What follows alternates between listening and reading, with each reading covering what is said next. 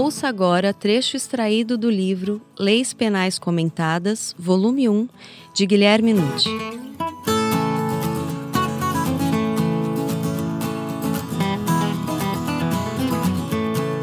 Discriminar, como regra, significa estabelecer diferença entre seres e coisas, com prejudicialidade para a parte inferiorizada.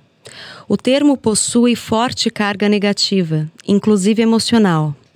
Discrimina-se o ser humano considerado indesejado em determinado ambiente, por alguma razão. Em alguns casos, sustenta-se haver um motivo de ordem ética para tanto ou até mesmo moral. Pode-se, é verdade, discriminar animais e coisas, mas não seria objeto de tutela penal tal procedimento.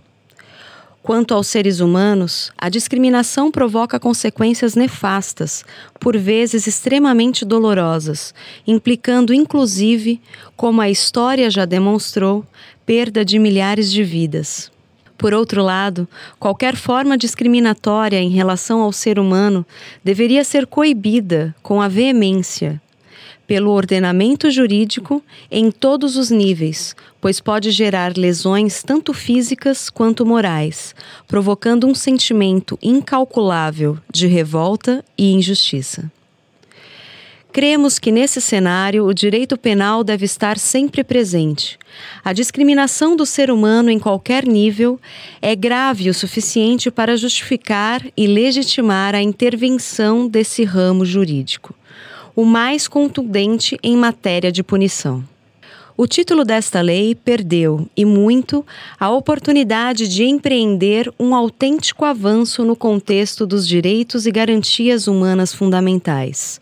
Afinal, a Constituição Federal assegura a dignidade da pessoa humana, bem como estabelece como objetivo fundamental da República Federativa do Brasil, dentre outros, promover o bem de todos, sem preconceitos de origem, raça, sexo, cor, idade e quaisquer outras formas de discriminação. Portanto, não se poderia intitular a Lei 7.716 de 89 como aquela que define os crimes resultantes de preconceitos de raça ou de cor. E as inúmeras outras maneiras de externar e fazer valer a discriminação, valeria então titulá-la como sendo a lei que define os crimes resultantes de preconceitos de qualquer espécie ou que define os crimes resultantes das variadas formas de discriminação?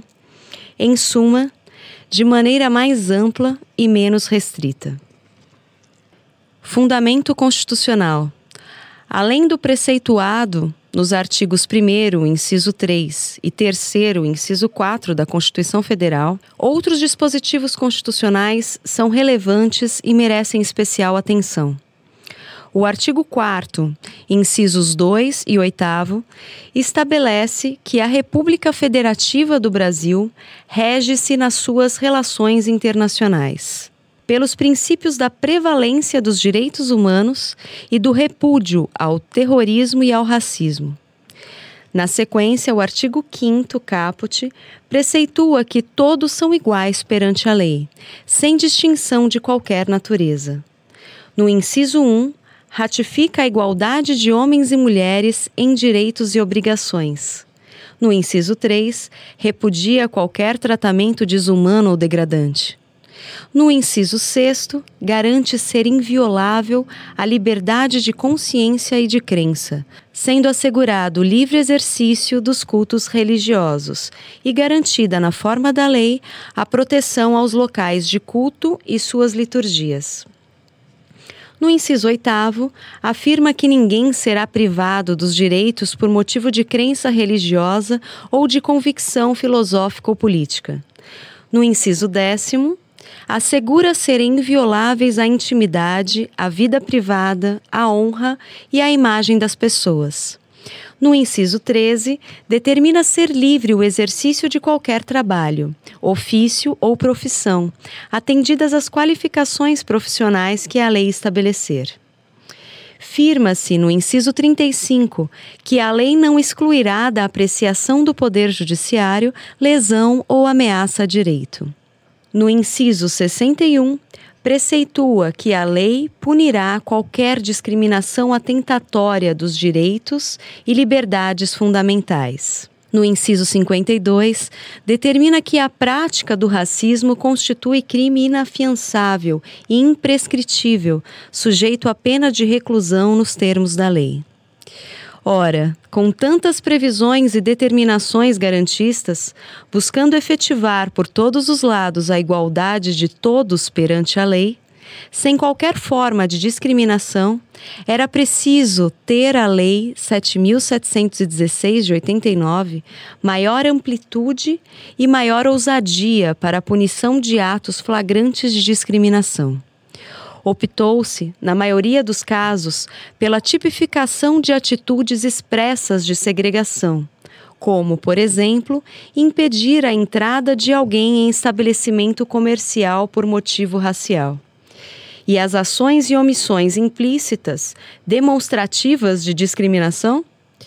E as injúrias, por motivo de qualquer tipo de desigualdade que afastam pessoas, colocando-as à margem de um contexto social qualquer? E as inocentes piadas que se multiplicam em relação a minorias de toda a espécie, que levam igualmente ao isolamento de alguém no ambiente de trabalho, de lazer ou de qualquer outro? Enfim, quando o Brasil realmente enfrentará o problema da discriminação de seres humanos, como afirma ser o objetivo maior do Estado Democrático de Direito, cuja finalidade é a consolidação de uma sociedade justa e igualitária? Pensamos que é momento de atualizar a Lei 7.716 de 89, além de dar maior alcance ao disposto no artigo 140, parágrafo 3 do Código Penal, como já vimos defendendo há algum tempo.